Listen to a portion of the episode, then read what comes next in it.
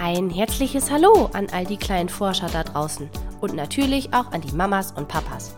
Herzlich willkommen zu einer neuen Folge meines Podcasts Wieso, woher, warum? Ein Podcast rund um Kinderfragen. Heute geht es um etwas, das jeder von uns hat. Deine Familie hat meistens den gleichen wie du. Aber vielleicht kennst du auch noch jemanden, der den gleichen hat, obwohl er gar nicht zu deiner Familie gehört. Es geht um den Nachnamen. Woher kommen all diese Nachnamen? Hat sie sich jemand ausgedacht oder gab es sie schon immer? Meier, Schmidt, Fischer, das sind einige der häufigsten Nachnamen bei uns in Deutschland. Doch woher kommt das Wort Nachname eigentlich? Nachname ist der hintere Teil deines Namens. In Deutschland und vielen anderen Ländern steht dieser hinter deinem Vornamen, also nach deinem Namen. Daher kommt auch das Wort Nachname, wie wir es kennen. Manche nennen es auch Familienname, da es der Name ist, den man von seinen Eltern bekommt. Soweit, so gut. Anders ist das allerdings in China.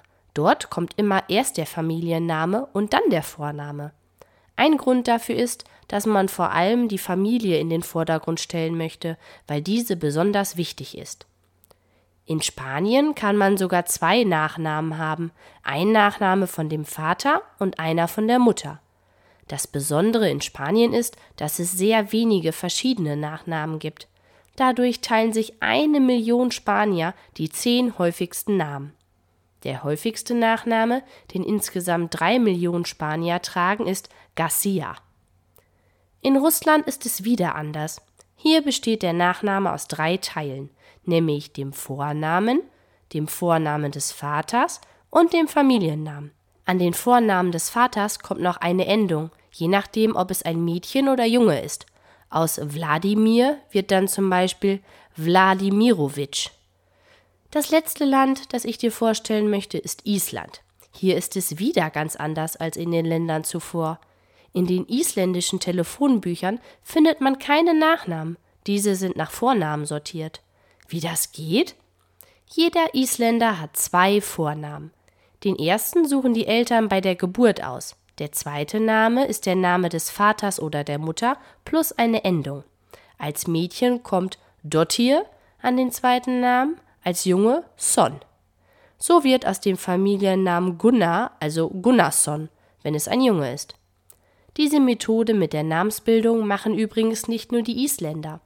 Früher haben auch die Schweden und Norweger ihre Familiennamen so gebildet. Heutzutage ist es noch in Island, in Dänemark und auf den Färöerinseln eine alte Tradition. Was glaubst du, gab es Nachnamen schon immer? Nein.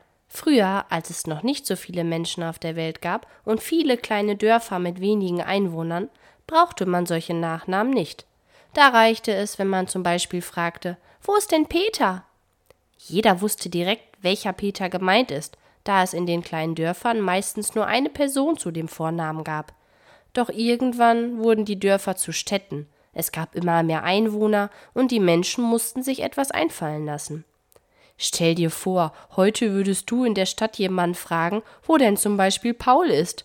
Vermutlich würde dich der oder diejenige verwundert anschauen und fragen, welchen Paul genau du meinst.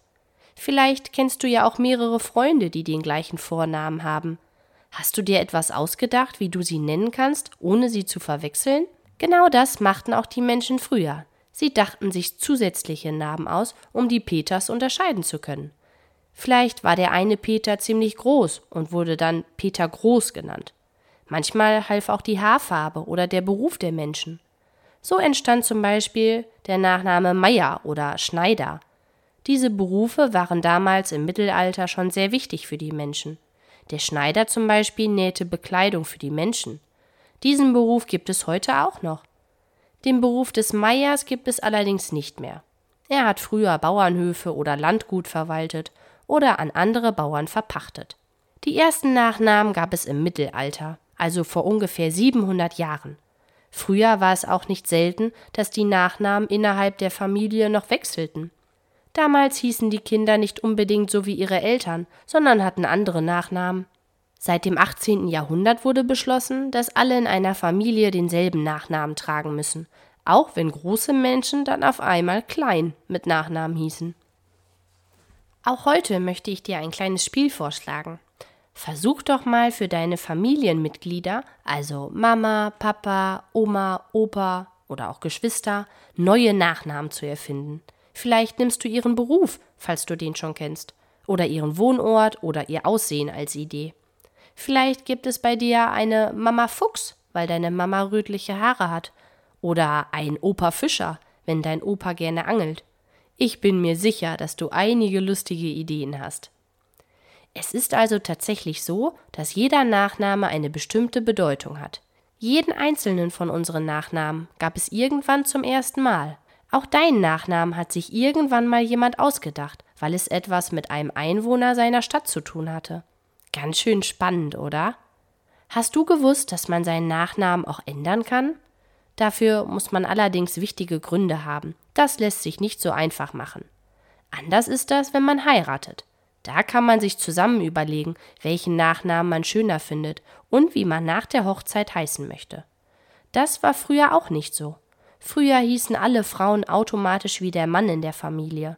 Das wurde aber irgendwann geändert, weil viele Frauen es schade fanden, dass ihre Nachnamen dann verloren gehen und bald niemand mehr so heißen würde. Ganz schön interessant mit unseren Nachnamen. Vielleicht hast du ja nach dieser Folge Lust herauszufinden, was dein Nachname früher wohl bedeutet hat. Vielleicht gehst du mal mit Mama oder Papa auf die Suche in Büchern oder im Internet. Ich wünsche dir auf jeden Fall viel Erfolg dabei. Wenn du auch eine Frage hast, die ich beantworten soll, schreib mir gerne eine Mail an kinderfrage@gmail.com. Ich freue mich, wenn wir uns nächsten Sonntag bei der nächsten Folge bei Wieso, woher, warum wiederhören. Bleib neugierig, deine Christina.